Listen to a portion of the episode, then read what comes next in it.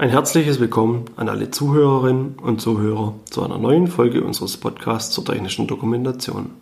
Mein Name ist Florian Schmieder und ich bin bei der GFT Akademie verantwortlich für den Bereich der technischen Dokumentation.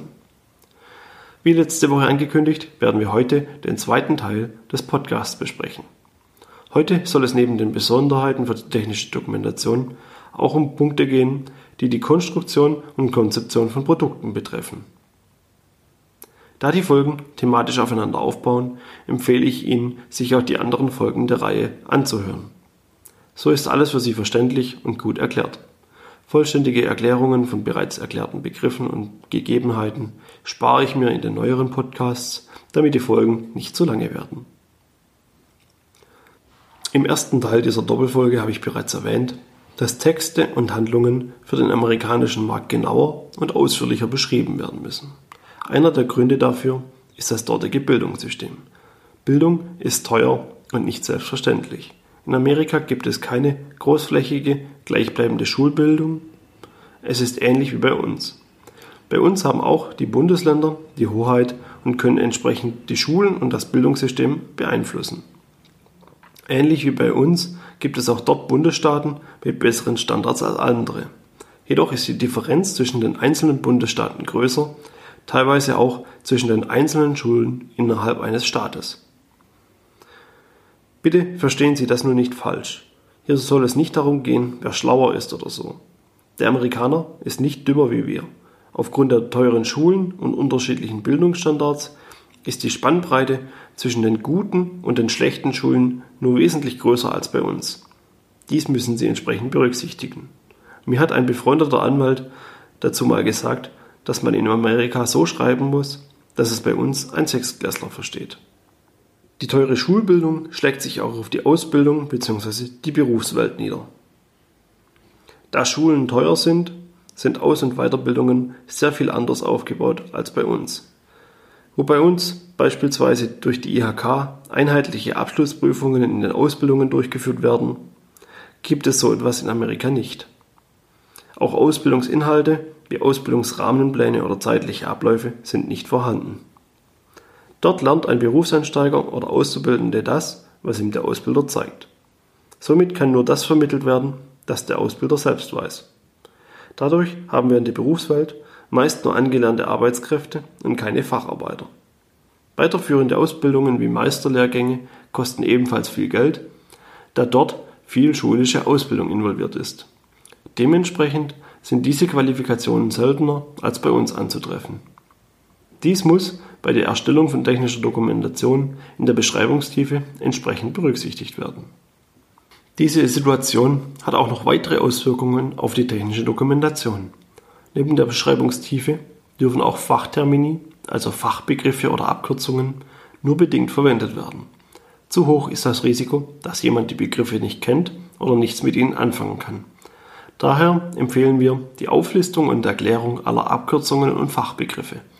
Fachbegriffe sollten außerdem, falls möglich, mit oder zusätzlich durch Bilder erklärt werden. Diese ganzen Punkte führen dazu, dass Anleitungen nicht einfach nur ins US-Englische übersetzt werden können.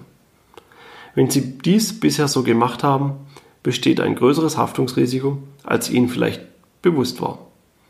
Um es richtig zu machen, müssen Sie die Anleitung von Beginn an entsprechend planen und konzipieren.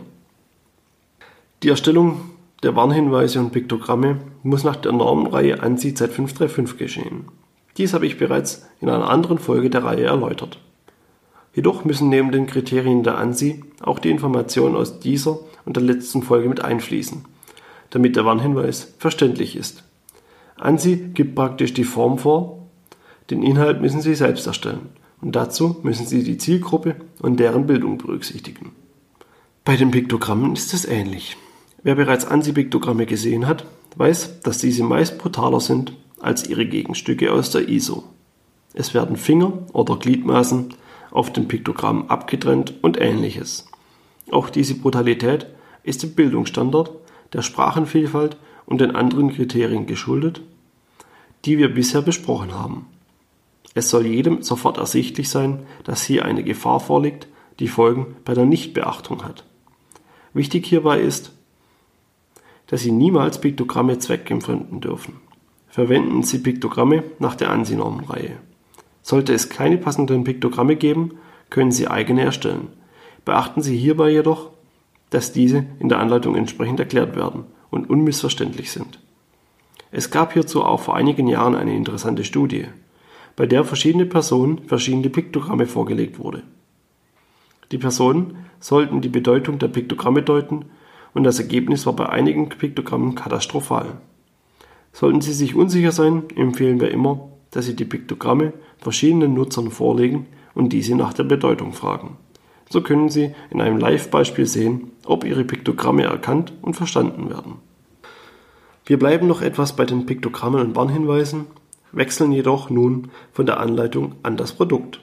Für die USA ist es sehr wichtig, dass die Warnhinweise am Produkt nach Möglichkeit dauerhaft und nicht entfernt werden können. Außerdem sollte es eine Übersicht in der Anleitung geben, damit der Leser die angebrachten Piktogramme anhand dieser überprüfen und gegebenenfalls nachbestellen kann. So können Sie verhindern, dass Piktogramme verschwinden und dadurch Gefahrensituationen missachtet werden. Daneben sollten Sie bei Warnhinweisen, ähnlich wie bei der Sprache der Anleitung, über Recherchen von Richtlinien überprüfen, in welcher Sprache Sie die Warnhinweise auf dem Produkt benötigen. Aufgrund der Sprachenvielfalt in den USA ist es dort nicht unüblich, dass die Warnhinweise auf Produkten in zwei oder drei Fremdsprachen verfasst sind. Kommen wir von den Warnhinweisen am Produkt zu den Schutzeinrichtungen. Wir bewegen uns daher jetzt etwas weg von den Tipps und Besonderheiten für die Dokumentation und gehen über zur Konstruktion. Konstruktive Schutzmaßnahmen sind dabei wichtige Elemente, denn sie schützen den Benutzer vor Risiken und Gefahren durch das Produkt. Für die USA ist bei der Konstruktion dieser Schutzmaßnahmen zu beachten, dass diese nach Möglichkeit dauerhaft sind. Sprich, Sie sollten darauf achten, dass die Schutzmaßnahmen nicht ohne weiteres deaktiviert, überbrückt oder demontiert werden können und das Produkt dennoch weiterverwendet werden kann. Der Mensch ist von Natur aus faul. Und aus Bequemlichkeit demontierte Schutzeinrichtungen kommen leider zu oft vor. In Deutschland könnte vor Gericht argumentiert werden, dass die Schutzeinrichtungen nicht demontiert werden dürfen, da dies die Anleitung verbietet. In den USA geht es jedoch nur darum, wie der Anwalt des Klägers argumentiert, und hier kann er schnell damit argumentieren, dass die Maschine dann nun mal nicht mehr betriebsfähig sein darf, wenn Schutzeinrichtungen demontiert sind. Daher empfehlen wir immer, dass bereits bei der Konstruktion darauf geachtet wird, dass Schutzeinrichtungen nicht demontiert oder außer Betrieb gesetzt werden können. Ein weiterer Punkt, der während der Konstruktion berücksichtigt werden sollte, ist, dass Sie auch den Transport in die USA, eine Lagerung an Häfen oder am Zoll und die unterschiedlichen Temperaturzonen berücksichtigen müssen. Dies wird gerne vernachlässigt und zu oft wird bei der Inbetriebnahme dann festgestellt, dass das Produkt durch zum Beispiel Salzwasser während der Lagerung im Hafen beschädigt oder unbrauchbar wurde. Die USA verfügen über viele unterschiedliche Temperaturzonen, sehr kalte als auch sehr warme.